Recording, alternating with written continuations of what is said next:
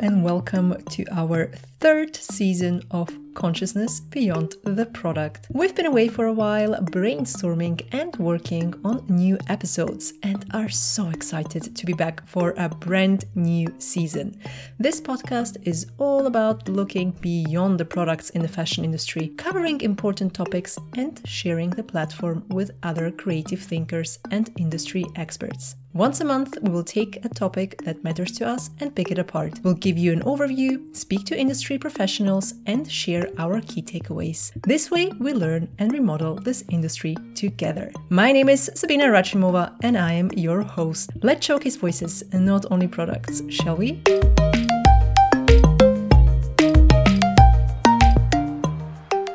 The topic of this episode is sustainability claims and validations. How can sustainability comms be made appealing to the consumer? Which sustainability claims do customers actually care about? And what can the industry do to ensure a clearer understanding of sustainability claims? Well, you know, basically, how can we avoid greenwashing? For this episode, we were joined by Jay Zhu, Bianca Foley, and Liv Simpliciano. Let's get started. Could you please tell me your name and also introduce yourselves? Um, so my name is Jay. I work at CISL, which is the University of Cambridge Institute for Sustainability Leadership. Um, so I'm part of the accelerator team at CISL because I really, I think my personal uh, purpose or mission is really to support more and more innovators and startups, especially in the space of sustainability innovation and those underrepresented founders to help them grow and scale their business? I am Bianca. I'm I'm a sustainability consultant, uh, podcaster, presenter. What else do I do? Content creation and fashion writing. I feel like I have the longest title in the world. Um, I also work with an amazing platform called The Whip, and I'm the community manager there. So I'm a lady who does a lot of different things. Um, my kind of journey with sustainability started originally about seven or eight years ago, but it became more of a thing for me about four years ago. Um, as a content creator, I received quite a lot of PR packages, and that involves a lot of waste, if I'm honest with you. And it led to my podcast, Sustainably Influenced, which I co host with my friend Charlotte Williams. And we ask questions of lots of different industries, and we just try to get to the bottom of what it really means to be sustainable. Hi, thank you. Um, my name is Liv Simpliciano, and I am the Policy and Research Manager at Fashion Revolution. Um, if you're not aware, uh, Fashion Revolution is the world's largest fashion activism movement, um, and we campaign for a clean, safe, fair, and transparent fashion industry. Um, so we work across cultural change, industry change, and policy change. Um, and in terms of what my role at Fashion Revolution, um, I lead on our Global Fashion Transparency Index, which is um, an annual review of 250 of the world's largest brands and retailers um, ranked according to the level of disclosure on human rights and environmental issues. Um, so we look at their policies, practices, outcomes, procedures, and so on, um, and we rank them according to the level of transparency. Um, so that's 250 of the world's largest brands and retailers. Um, but in terms of the other roles I have at Fashion Revolution, um, I support on our other campaign and advocacy programs, but I also represent us in the uh, Fashion Charter for Climate Action, as well as the UNECE Traceability and Transparency Working Group. Lovely. Thanks so much. So, the fashion industry is currently talking a lot about the validation of sustainability claims and how consumers can navigate through those, which is what we want to talk about today. We see large fast fashion brands such as ASOS and H&M being investigated for their misleading claims around sustainability. Why do you think this topic is finally getting this much needed attention?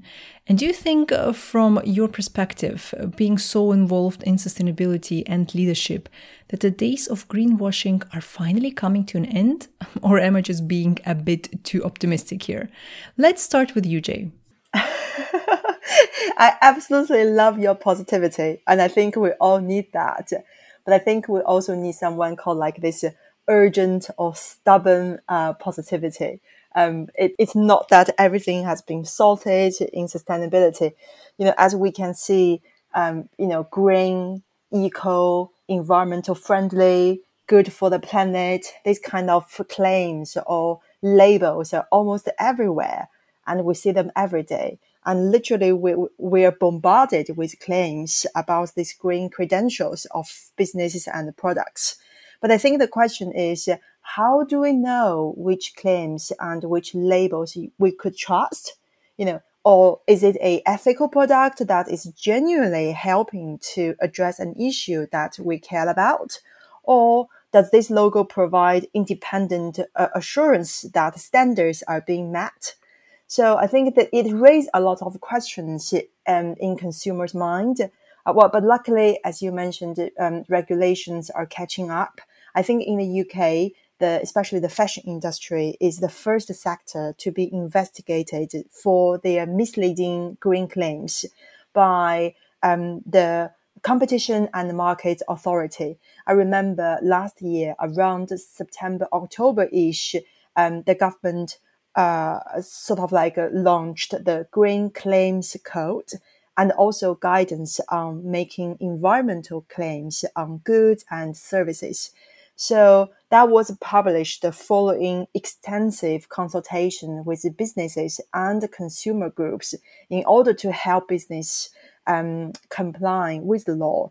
And not just in the UK, and if we look at you know a bit beyond in the EU, I was also very encouraged to see that EU is addressing these issues as part of the um, European Green Deal through a new proposal to really empower consumers for the green transition, as well as the Green Claims Initiative.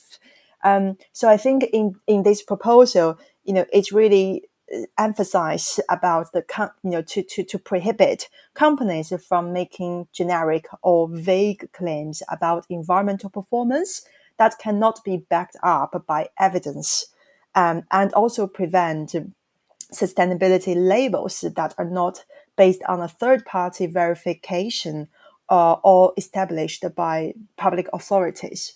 Um, but then to your second question, would I say that greenwashing is finally coming to an end?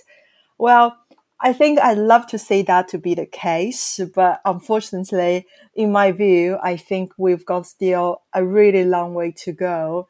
Um, having the regulation and legislation is one thing, enforcing them um, effectively is another story.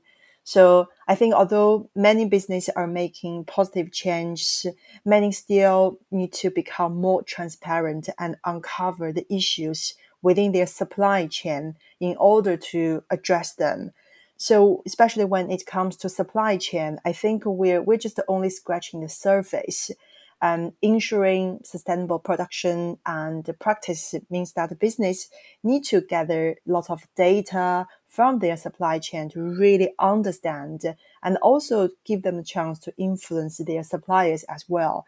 So from that perspective, I feel like uh, you know we that that it's still a long way ahead of us, but with the positivity um, that you shared with us, I think we should be able to get there, hopefully, in this decade. Thank you so much for mentioning the European Green Deal. I think it's crucial to point out how important legislation is.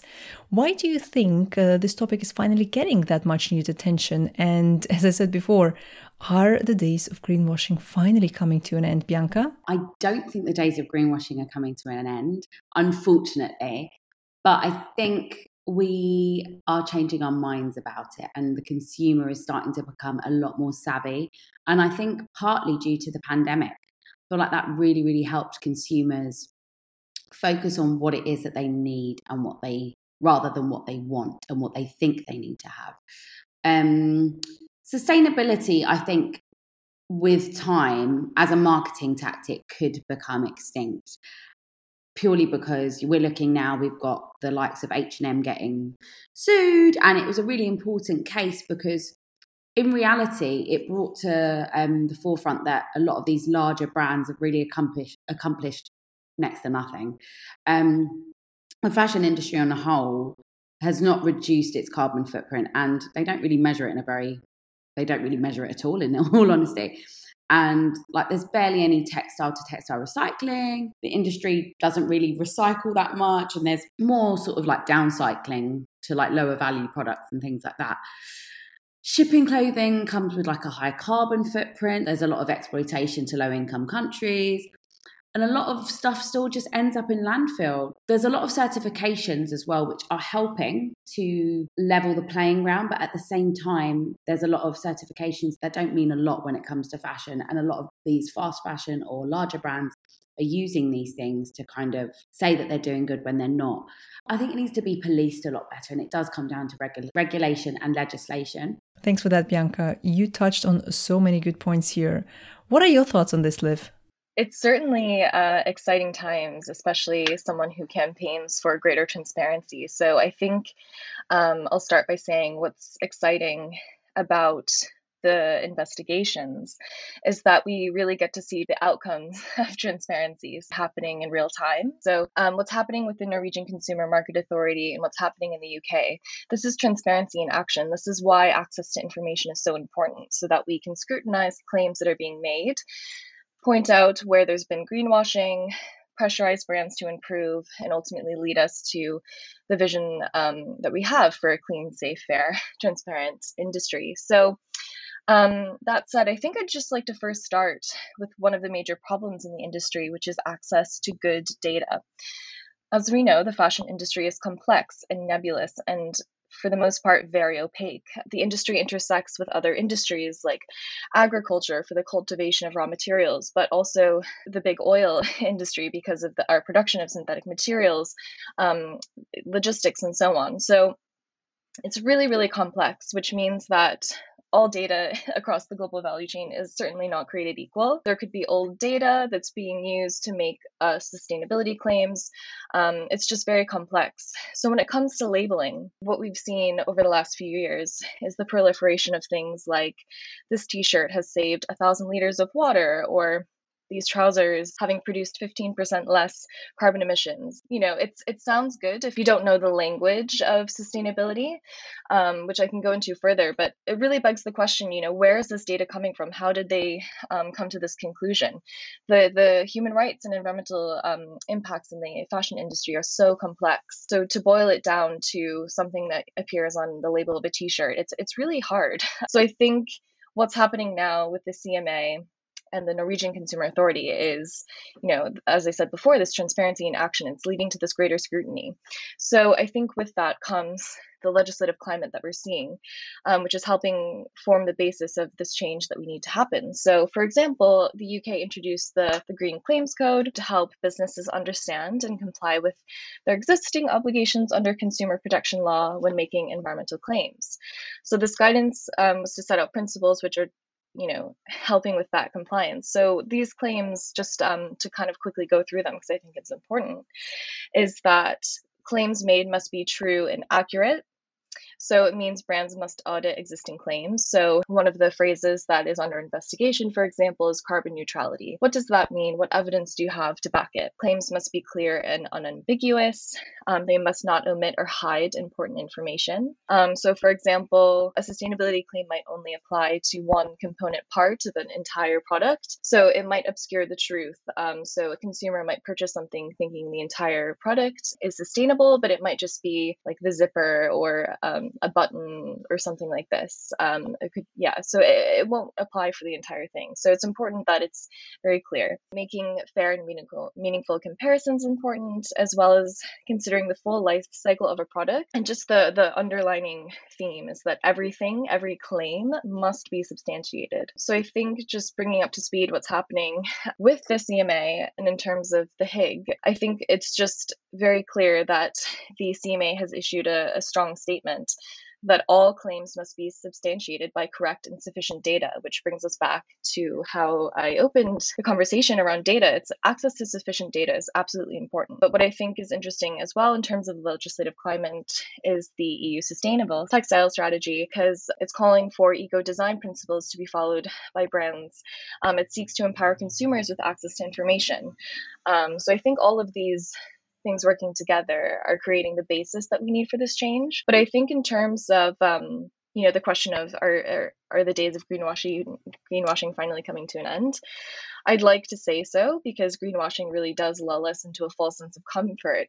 But what I think is increasingly discomforting, and I think why these issues are being discussed more in the media, is the increasing visibility of overconsumption and the lack of um, climate change preparation and mitigation. You know, we see mountains of textile waste in Ghana, Chile, in Kenya, we see climate disasters happening globally, most recently in places like Pakistan and Florida. So I think it's really driving this urgency. But I, I, really hope that what's happening with this, the consumer market authorities around the world is that you know this is serving as another um, catalyzing moment that really leads to robust change. Oh, that was so informative. Uh, thanks so much, Liv. Jay, you have been working with many businesses to find solutions to solve environmental and social issues.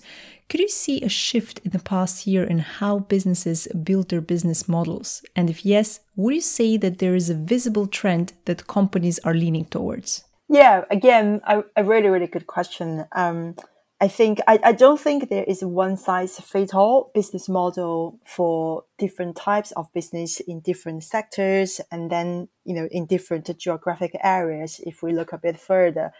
Um, and also, as you mentioned, at CISL, we, we support and we work with both incumbents as well as those small um, and innovators and other SMEs. Um, but I think also, especially in, in the recent couple of years, more and more we like to break the silos between the big incumbents and the small startup or innovators, because we really see the the synergy among the two groups um, you know, startup usually have great ideas. Like you, Sabina, you're definitely one of the pioneers and the champions in this area. Um, they have great innovative ideas. They have new business models they've tried and proven to be, you know, successful. But what they lack is the way for them to scale it up. And then on the other hand, you have big incumbent.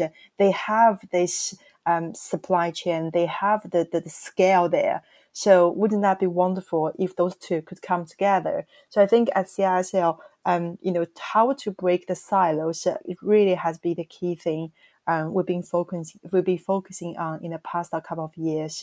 So when then the, your question around um, you know how business could build their um, business models, I probably would take a step back to think about um, the new business model for what what's the purpose of this business model transition?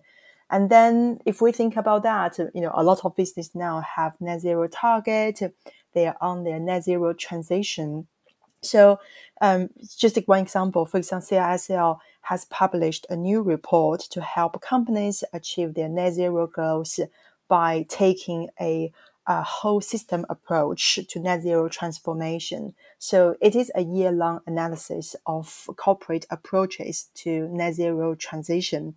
And, and we also identified four critical levels that companies need to understand to deliver the net zero transition. It includes the individual leadership, um, the companies, the governance, its value chain, and also its impact in the wider system. So it's probably a bit more, you know, broader than just thinking about the business models. Um, and then we also identified five essential steps to help corporate to accelerate the change at the scale which is required.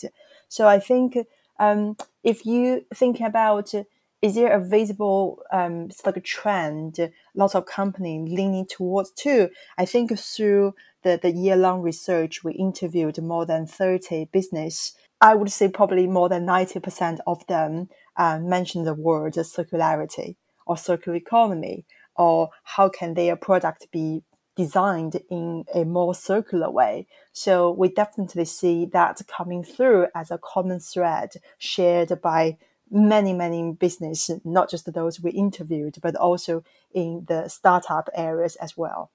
Oh, wow. Thanks so much uh, for your lovely words. It honestly means a lot, especially coming from you. Bianca, what are your thoughts on the current policy changes in the fashion industry? You said that it is inevitable to admit that big brands achieved nothing. The industry is not measuring their carbon footprint properly, there is not enough validated data to move anything forward. But there are actually new policies coming uh, to the European Union and the UK, for example, such as the European Green Deal that was mentioned before. Do you feel that those will benefit the truly sustainable brands, or are there still too many loopholes? Um, I think it's going to be a story of two halves. I think on one side, it is going to benefit the slightly more ethically minded or quote unquote sustainable brands. But I do think that there are loopholes which will still allow a lot of these larger brands who aren't doing great things to continue not doing great things and pretending that they are. It's um, I think there's a lot of like a there's a common sort of baseline where they're trying to ensure that it's that we can measure environmental impact in like across the board, and I think it's all well and good that we can do that, but then what are the criteria? How easy is it for these brands to access that information? Are there penalties associated? We need to really be putting the onus on the brands to deliver a better A product, B supply chain, and then marketing on top of it. I think another thing that comes with all of the legislation changes, um, they're trying to enforce more transparency from brands. And I mean, that's great. And we know that transparency has been a big topic for a past, for the past couple of years. I bring up H&M again. Um, when they want, when they were the top of the um, Fashion Revolution Transparency Index, they then took that to mean that they were the most sustainable brand. And they put out all these wonderful comms that said, we're the most transparent and sustainable brand, when in reality, that's not the truth. You can be as transparent as you like, uh, but you can still be terrible at what you're doing and still be creating an impact on the environment. And I think we've seen a great example of that with the likes of Ganni, who say, look, we're not great. We're trying to be better. This is where we fail. But yeah, so I think transparency is always is great, but transparency without action means nothing. So if these brands aren't there, are then just saying, well, we're really bad and this is why we're bad. Oh, we could do better in this area, but then not acting upon that. It's almost like a mute point. I love that you mentioned the whole transparency thing. I always remember H&M being named the most transparent brand in 2020, I think. And to be honest, the report wasn't wrong because H&M does a lot to be transparent and they actually talk a lot about the things that they do. But I think the question is, how does a consumer perceive the word transparency? We put it in the same bracket as sustainable which then confuses them again. Does transparency mean sustainability, or does it mean that someone's good or doing good? But as you said, it actually doesn't. I find this is a new way of greenwashing where people go, oh, you know, I'm not lying. I'm just using the vocabulary in a different way. I'm reinventing it for myself. I'm putting my own definition on it, which is a very dangerous and misleading thing to do. Liv, I would love for you to talk more about the Fashion Transparency Index that Fashion Revolution releases every year. There's also a campaign that Fashion Revolution is running called Good Clothes Fair Pay, which is a grassroots campaign calling for living wage legislation across the garment and footwear sector within the European Union. Could you talk us a little bit through the campaign, its goals, challenges, and maybe also how consumers and businesses can be involved in that campaign? Sure. Um, thank you for allowing us to have a platform for a Good Clothes Fair Pay campaign. It's a truly groundbreaking campaign. Um, this is being led by my colleagues uh, Delphine Williot, Kira Berry, and Maeve Galvin, but I am certainly a huge supporter of this campaign. um, but in terms of the background on this, at Fashion Revolution, we believe there is absolutely absolutely no sustainable fashion without fair pay. Most of the people who make our clothes earn so little that they're trapped in poverty. And these workers have historically and currently are mostly young women of color who earn on average 45% less than they need to provide for themselves and their families. So despite working long and grueling hours in the supply chain, cannot afford to put healthy food on the table, live in adequate housing, access healthcare, and many even struggle to send um, their children to school. So the fashion industry is one in which wealth and power are concentrated in the hands of a few. And Oxfam research shows that in just four days, a CEO earns as much as a garment worker would earn in their entire lifetime. Fundamentally, living wage is not a luxury, it's just a human right uh, recognized by the United Nations. And yet, in most places where clothes are made, legal minimum wages are not enough for workers to live on or meet their basic needs. So, for way, way, way too long, brands have promised to do the right thing and they haven't. So, we know that voluntary me- measures are not enough. So, this is why we have launched our Good Clothes Fair Pay campaign which is calling on the European Commission to introduce EU legislation on living wages for garment workers worldwide. So, our legal proposal would ensure all fashion brands take action on living wages and level the playing field across the industry. We are calling on brands to publicly disclose a time bound plan to close the gap between actual and living wages.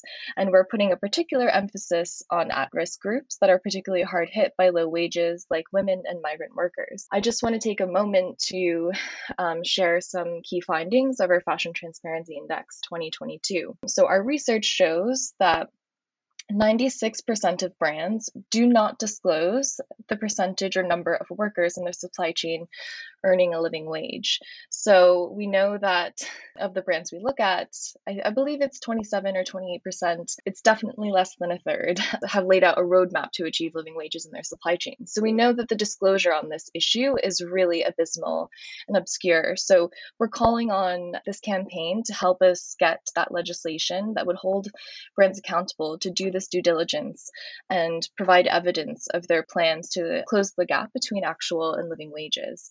And it's just a really fundamentally important issue. It'll lift people out of poverty um, and it, it has the power to be truly transformational. So I just want to take a moment to describe how the campaign works. So we have one year to achieve 1 million signatures. Um, so this isn't a regular petition. It's we're using the uh, a mechanism called the European Citizens Initiative, which is a, a form of participatory democracy. So if we get those 1 million signatures across Europe, we have the power to directly influence EU legislation. But importantly, you have to be an EU citizen, although it doesn't matter where you're living, you just need to be an EU citizen.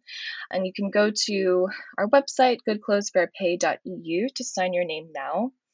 Um, but if you can't sign, like myself, which is really unfortunate because I'm American, um, you can also support by sharing our posts across social media or asking your EU friends and family to sign. Wow, that sounds like an amazing campaign. Thanks so much for elaborating on that and sharing how people can get involved. We will definitely make sure to link it in the show notes as well. I would love to talk a little bit about your consumer perspectives now, since alongside your full time jobs, all of you are also consumers in your everyday lives. Jay, what is the most appealing claim for you that really changed your mindset and the way you behave when consuming and shopping, um, let's say, especially fashion items, but maybe, you know, consuming in general? Yeah, so from my personal experience, um, you know, early in my career, when I when I still worked in China, I spent really long hours encouraging large manufacturers to invest in social environmental initiatives and their supply chain sustainability.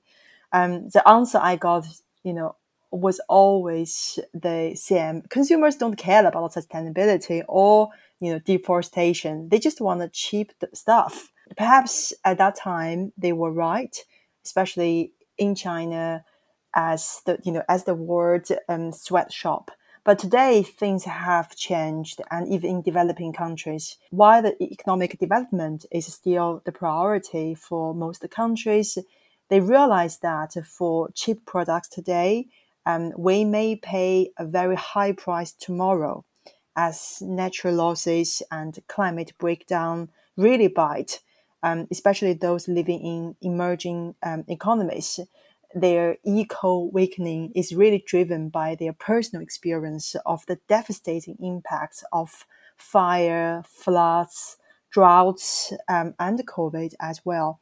And I think then, from my perspective, when I, as a consumer, I think I, I, I try to understand what is the purpose of the business.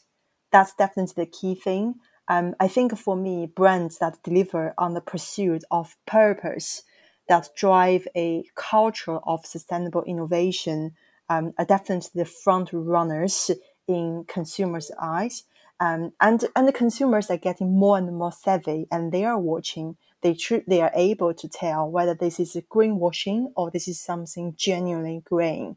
So for me, definitely um, purpose of the business, and I guess the second one is to look at whether this business is nature positive. I think it's not enough just to say, oh, we're going to achieve our climate reduction goals. But the thing is whether this business is really regenerative and restorative when it comes to nature and comes to biodiversity losses. So that would be, you know, two things that, that, I really, you know, pick up on now. Oh, fantastic. That's very interesting. Bianca, how do you think sustainability can be made more appealing for consumers? And what is appealing to you when you go shopping? What claims do you care most about? I mean, for me, it goes down to the, the core things. Are you paying your workers properly? Are you using fabrics that have a lower impact or that can biodegrade into back into the earth? And are you creating products at a rate that is, in the traditional sense, unsustainable? Or are you making more of like a made to order model or are you adopting more circular measures? These are the things that I look for in a brand. And I think most of us who work in this industry don't think of ourselves in the terms of being a consumer, but we're all consumers. And I think that that's how I always change my own mindset because I think, oh, it would be great if we had this, this, and this. And then I'd swap, I kind of flip it around on its head and say, well, what would do I want as a consumer? When I go into my local supermarket, when I go into a department store, what is it that I'm looking for? I don't want to see brands that are that I know are doing bad or if there's no information there, I don't know what I'm looking for. So I think it would be great if there were more manageable, understandable comms in stores to make consumers spend their money more wisely. If consumers stop spending their money with certain brands, would that then lead these larger brands to change how they change their supply chain, change change how they're producing products? I think the comms need to be a lot clearer, and it needs to be. I, I hate to say this after I've just been bashing transparency slightly, but I think it does need to be transparent, but it needs to be it needs to be backed up by action. I think a lot of brands hold a lot of their positive information back when that's what they should really be leading with. It's not all about the newness and the new product that they're releasing. It should all be about the good that they're doing because there are a lot of brands who offer amazing services, who offer five year guarantees on some products. And this is in clothing. This isn't like electricals or furniture. I'm talking within the clothing space. Are brands that offer a lot of these different services or mending or tailoring in store, but they don't shout about it because they think people aren't going to be spending money on new items. Companies and, and marketing, more specifically, needs to explain to their consumer how they can get a full, complete circle of service from that brand to ensure that they continue to shop with them. Because for me, I think that's how you get the long term customer and the repeat customer. Yeah, I couldn't agree more. I think there's also kind of a lack of innovation in business models. It would be great to see uh, brands and businesses not always having to add new products to their lines, but instead working with what is already available, being smarter about their resources, and diversifying their revenue streams by adding other options and services to it. Liv, what are your thoughts on this? How can sustainability comms be made appealing to the consumer? I know this is not your exact area of expertise, but because you've been working in the field of validation and claims for so long, what sort of reactions do you see from the consumer's perspective? Sure, thank you. Um, and for naming that this isn't exactly my expertise, because I was definitely going to start answering this question by saying it's hard to answer because I'm I'm not exactly an expert on consumer behavior. But Fashion Revolution did a survey actually um, on 2020 on consumer behavior. So it's a few years old at this point, but I think it's a good launching point for this conversation. So we surveyed 5,000 people across Europe. I believe they were aged like 16 to 75 or something. Um, but this is publicly public publicly available on our website if you want to dig into those results. Um, just some overarching key findings is that you know 72% of respondents said it's important for brands to have ethical and sustainable certifications. 78% said it's important for them to understand the environmental impact of their clothing um, that they wear that they that they wear, um, and 70% think you know living wages and working conditions are important. But only 33% said that they would buy clothing made by garment workers paid a living wage, which I, I find surprising actually. And but I think it speaks to some challenges around uh, people's understanding of living wages. It's a difficult concept for some to grasp because it varies globally based on different contexts. Because you know the, the wages will be different from different countries. As I mentioned before, um, there's this stat by the industry we want, where on average a conservative estimate is that garment workers earn 45% less than a living wage. Um, so I think it's really difficult for people to understand what that actually looks like. I think it's surprising that 33% said that they would buy clothing made by garment workers paid a living wage, just 33%, versus an overwhelming majority understanding the importance of living wages and working conditions and that they feel that brands should be disclosing information on this. So, all of that to say is that I think some of the issues with surveys. I'm not saying there's an issue with ours, but that I feel like people are often tempted to answer surveys with how they would morally um, because they want to look good. But when it comes to actually making purchases, I think accessibility, price points, maybe those are the things that come front of mind more than issues like living wages, carbon emissions, sustainable materials, and so on. I think in terms of getting people to be engaged and care about the issues, you know, when people can be emotive and really connect with the issue at hand. So I think one good example of this is Fashion Revolution's hashtag Who Made My Clothes campaign, because it, it entered you in a dialogue with your clothes and understanding how many hands the garment passed through to get to you like you know was the person who made your clothes were they afforded good working conditions and so on. So i think having that dialogue has been a really transformative way for us to advocate and uh, drive that transparency movement. Um, something else i really want to drive home is that Sustainability is a really confusing term. It's clear that consumers might be confused about what this means because, quite honestly, there's no standard definition of sustainability. It's not a protected term. So, just as an example of this, uh, a colleague of mine actually, this is her phrasing, but um, I like it, so I'm going to use it. But she feels that sustainability is truly the wild west of terminology. So, for example, if you go to a grocery store and something is labeled as gluten free, you know you can pretty much guarantee that that product is in fact gluten free um, because if it wasn't and you are gluten intolerant or you know allergic you're going to get very sick and that food brand is going to most likely be held accountable for fashion use language um, in a similar way, but in an unregulated space, which is where we get into trouble. So, terminology needs to be clear and there needs to be regulation and enforcement um, when rules are broken. Um, using the same example in fashion you know you can buy a t-shirt and on the label it might say a thousand liters of water were saved in the making of this t-shirt. And you know you might get caught and you might not uh, for this claim. But i think you know given our expertise in the industry and the work that we do at fashion revolution through the fashion transparency index just as an example um, our research shows that uh, raw material level, just 4% of brands disclose the level of water consumed in the making of raw materials. So when we get to product labels that say a t shirt, this t shirt was made having saved a thousand liters of water, it's kind of hard to understand how you get to that point, given that there's such a huge lack of transparency on um, the level of water consumed at raw material level, where you know where cotton is grown and cultivated, and so on what you see on those labels, you really just have to scrutinize. You have to be curious and find out and understand. Hey, so and so brand, how how did you get to this point? Why how is this on the label? In terms of like what consumers are looking for, I, I don't know if I can really conclusively say um, what that is, but everything that's happening um, in in the public domain at the moment with the the CMA and so on, which you discussed earlier, is that people are really hungry for answers, um, and I think that hunger for answers is how we've gotten to some of the sustainability claims and sustainability innovations that we see today. Um, so I can only hope that by the more questions we ask and the more we scrutinize this industry, the more innovation um, that comes out of it. Thanks, Liv. That's very insightful. So, when we look at the claims that are out there, and we touched upon a couple of them, it can be anything from vegan to polyester free, ethically made. Which claim do you think contributed to the largest shift in shopping behavior, in your opinion, Bianca? For me, I think the one that really, really started to stand out for me was when brands started saying things like conscious.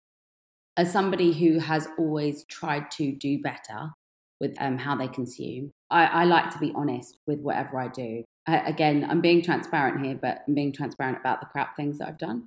Um, so I haven't shopped in Zara for about three years now, three, four years. And I think what first started to pique my interest in sustainability was the packaging, as I said, when I was receiving um, items and PR parcels. I then thought about it further. And when I went into stores, I started seeing these things like these conscious ranges. And I thought, oh, that must be good because it's conscious or because it's a green edit or it's this. And I thought, oh, this must be better. And thinking about it in that sense, looking back now, after a few more years' education on the matter, I know that that's not better. But I think that that is how they essentially get a consumer in. And I think that's the bit that's the, probably going to start the largest shift in consumption and shopping habits and changing how consumers see this kind of marketing, but I think it needs to go one step further. The word conscious or those clean or green edits do attract customers and consumers who are more consciously minded, but they may not have the education to get themselves one step further. We expect so much from brands to deliver the, the correct messaging and the correct comms, but we as the consumer need to do a bit of research ourselves. And I really firmly believe that Google is your best friend. And if you're unsure about something, if it doesn't feel quite right to you, because if you're standing in a large H&M store for instance and you're seeing that there's how many thousand new products coming out weekly that can't necessarily be conscious it can't be green it can't be made in an eco-friendly way because there has to be some sort of impact so i think as a consumer doing that additional research and finding those brands is what is going to then help it further. Because, as I said before, when consumers stop shopping with these large high street brands or these large conglomerates and move more towards the independent, the truly sustainable, the ethical brands, the ones that are giving back, that's when we'll see more of a shift. But I think those those particular claims is what has really started to generate a much wider conversation within sustainable fashion and it's it's almost spotlighting how bad the bigger brands are. So you're making this claim that you're green and you're eco and you're conscious, but where? So they're saying all these things, but then it's provoking a specific kind of customer to come in store, but then they're asking further questions. So I think that that's where the conversation, the wheels are going to start turning at that point. Yeah, I love that. Uh, lastly, what are your wishes for the future? If I have sort of like this like a magic wand, um, I'd love to see all the business, you know, can be a positive force for good.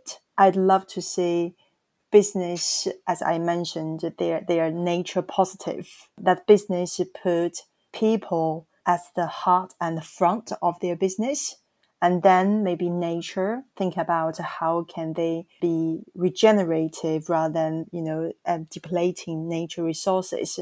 And then you know, climate result or net zero target will come, you know, it, itself if we put people and nature at the heart of the corporate strategy. I think it should it shouldn't be a challenge to reach the net zero target.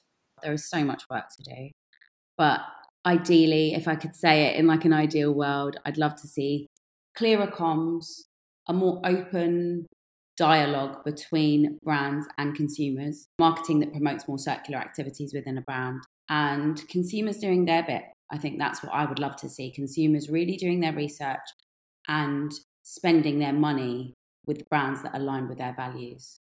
Transparency, transparency, and more transparency. A uh, huge advocate of transparency. I think it's absolutely important. It's it's really the only antidote to greenwashing, it's really essential for progress to have this level of scrutiny because if no one is cross-checking, you know, the fashion industry's homework, then how do we know if we're developing solutions robust enough?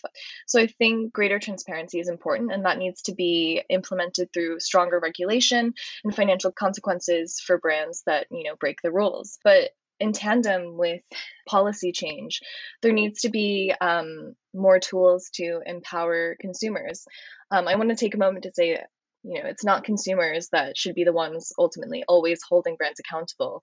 It shouldn't be the burden of consumers to do that. But i think it's important that we empower them with the language and the knowledge to lead that scrutiny. And that's kind of what we do with the fashion transparency index. We hope that our findings really empower your activism. So i'm not sure if those are three things but i think one final comment i want to make which kind of digresses a little, but I always say this, and I think it's absolutely essential, is like the, this industry needs to consider degrowth. It's a scary conversation to have.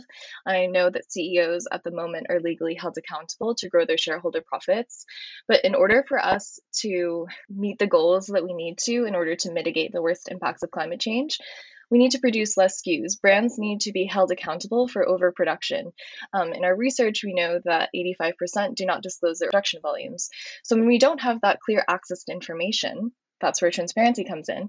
You know, we truly do not know if what actions we're taking are robust enough and you know in proportion to the harm done or the, the impacts made for us to to um, lead to that cleaner safer fair and uh, transparent fashion industry. So yeah, I think stronger like regulation, financial consequences are required.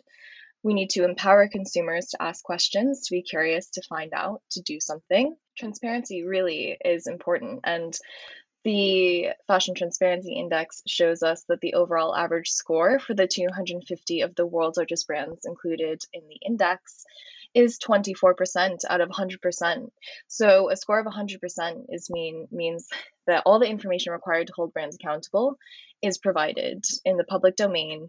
Um, so we have a long way to go to get to that point, um, but transparency is absolutely fundamental and foundational to a sustainable fashion industry.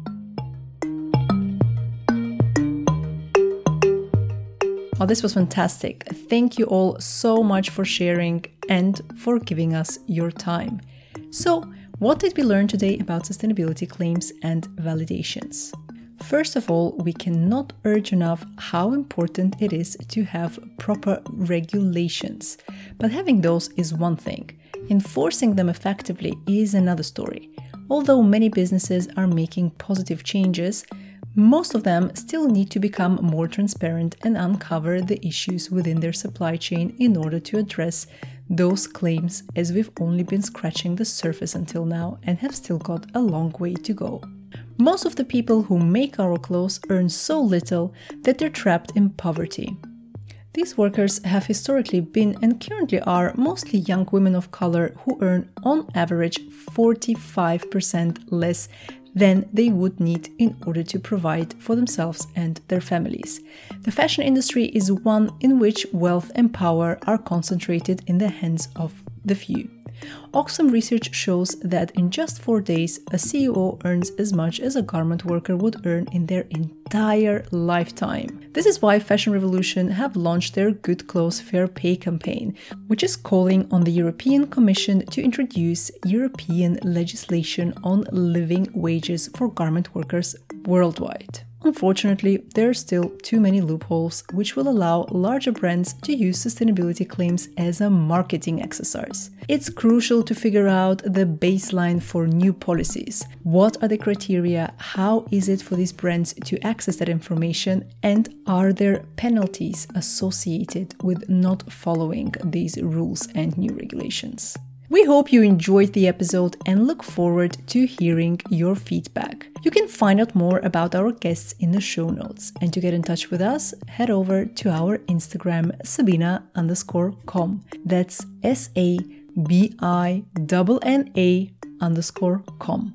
My name is Sabina Rachimova, and as always, it was such a pleasure being your host today.